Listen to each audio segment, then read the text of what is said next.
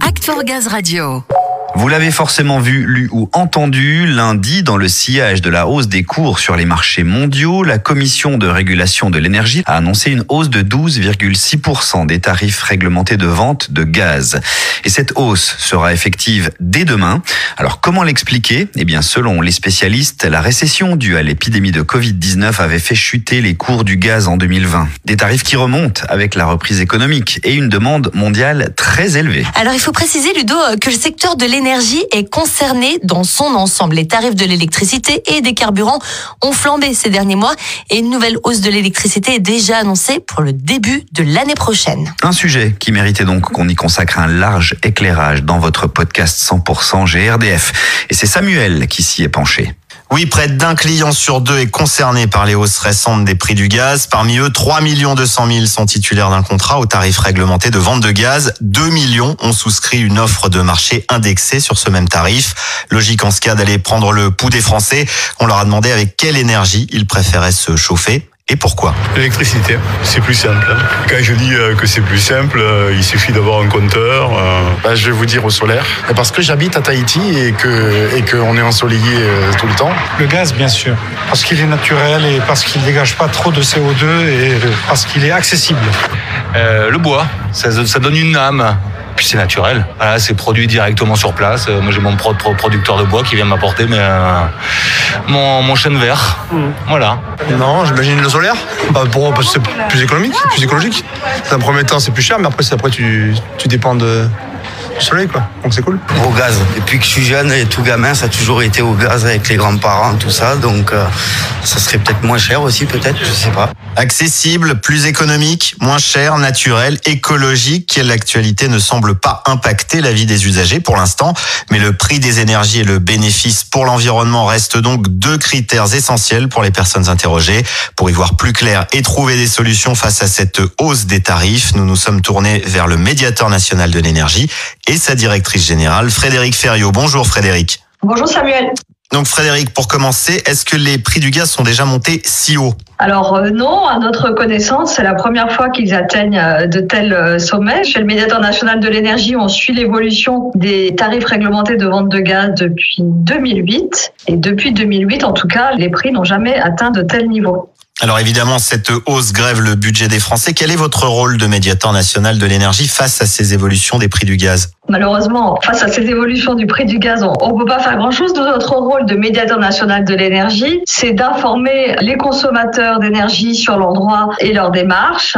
Ce qu'on essaye vraiment de faire en ce moment en prenant la parole dans les médias et en communiquant, c'est de leur faire connaître le fonctionnement de ce marché et d'expliquer à tous les consommateurs de gaz qui tous les mois sont impactés par cette hausse des prix qu'il peut y avoir des solutions. Et ce qu'on leur conseille, par exemple en ce moment, c'est de souscrire à un contrat de gaz à prix fixe qui va leur permettre de se prémunir des hausses euh, des prochains mois avec des prix bloqués.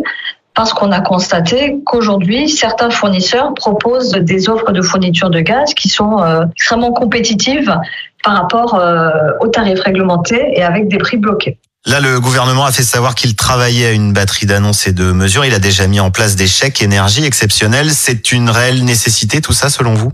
Alors euh, oui, parce que notamment en matière de, de fourniture de gaz, hein, si on regarde la, la hausse de, des factures euh, depuis le début de l'année, on est à plus 54%, on est à plus 60% sur les 12 derniers mois. Donc là, ça devient vraiment euh, problématique pour euh, les consommateurs et en particulier les foyers les plus précaires. Donc euh, l'annonce récente du gouvernement de chèque énergie euh, complémentaire d'un montant de 100 euros aux 5,8 millions de bénéficiaires, on pense que c'est une très bonne chose, mais probablement euh, pas suffisant. Donc je ne sais pas quelles sont les décisions qui vont être prises dans les prochaines semaines ou les prochains mois par le gouvernement. On parle de réflexion peut-être sur un allègement provisoire de la fiscalité. La commission de régulation de l'énergie a indiqué qu'elle est en train de réfléchir avec l'administration sur un système de lissage des prix du gaz pendant l'hiver pour anticiper le fait que les prix devraient baisser euh, à partir du printemps. Donc euh, il y, a, il y a des choses qui sont en cours. Je ne sais pas ce que le gouvernement va décider, mais c'est vrai que la situation est, très compliquée en ce moment pour les consommateurs d'énergie en France euh, et d'ailleurs partout en Europe. Vous le disiez, l'augmentation du nombre de ménages en précarité est une préoccupation. Vous, en tant que médiateur national de l'énergie, quels sont vos leviers d'action pour lutter contre cette précarité?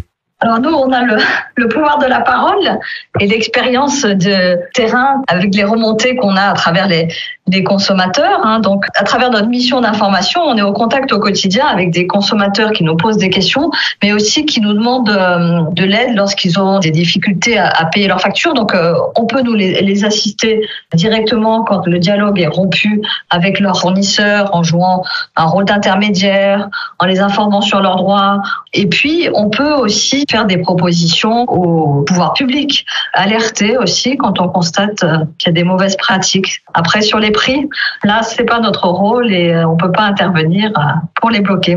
Frédéric Ferriot, nos agents GRDF sur le terrain sont confrontés à de nombreuses questions des consommateurs sur la hausse des prix du gaz. Qu'est-ce que vous pourriez conseiller à ces consommateurs? Et les conseils, c'est ceux qu'on donne hein, en ce moment euh, quotidiennement et quand, quand, on prend la parole en public. Je pense qu'il faut vraiment encourager les Français qui se chauffent au gaz et qui sont impactés par cette hausse à comparer les offres en utilisant euh, le comparateur du médiateur national de l'énergie hein, sur le site énergie-info.fr. C'est le, le seul comparateur public indépendant de, de, tous les fournisseurs d'énergie qui référence toutes les offres. Aujourd'hui, on peut économiser jusqu'à quand même jusqu'à 15 à 16% sur une facture de gaz en quittant le tarif euh, réglementé et donc en souscrivant une offre à prix fixe notamment, euh, dont certaines sont très avantageuses et sont positionnées bien en dessous des tarifs réglementés euh, de vente actuels. Et notamment, ce qui n'est pas connu dans le secteur de l'énergie, c'est que c'est le fournisseur qui va s'engager auprès de ses clients. Donc quand un fournisseur propose une offre avec un prix fixe sur une certaine durée, lui s'engage mais si le client, au bout de quelques semaines ou quelques mois, a changé d'avis et a envie d'aller voir ailleurs, il le peut et il ne sera jamais facturé de, frais de, sortie de contrat anticipé, comme ça peut être le cas dans la téléphonie mobile euh, ou Internet. Ça, c'est des actions court terme. Après, il peut y avoir aussi d'autres actions qui peuvent être euh, mises en œuvre hein, pour limiter euh, ces dépenses de chauffage, mais qui nécessitent des investissements, mais les travaux de rénovation énergétique, l'isolation, le changement de chaudière, ça, je pense que GRDF connaît tous ces leviers mieux que nous. Très bien, merci beaucoup pour ces informations et ces conseils judicieux. Frédéric Ferriot, on invite évidemment ceux qui veulent se renseigner à se rendre sur votre site www.energie-mediateur.fr. Merci Samuel. Voilà donc pour cet éclairage. Notez encore hein, qu'en plus du chèque énergie exceptionnel de 100 euros pour aider près de 6 millions de ménages modestes, le gouvernement prévoit de nouvelles mesures qu'il dévoilera avant la fin du mois, comme par exemple la baisse du taux de TVA, actuellement à 5,5% sur l'abonnement et à 20% sur la consommation. Il pourrait aussi diminuer d'autres taxes et contributions. On en reparlera certainement.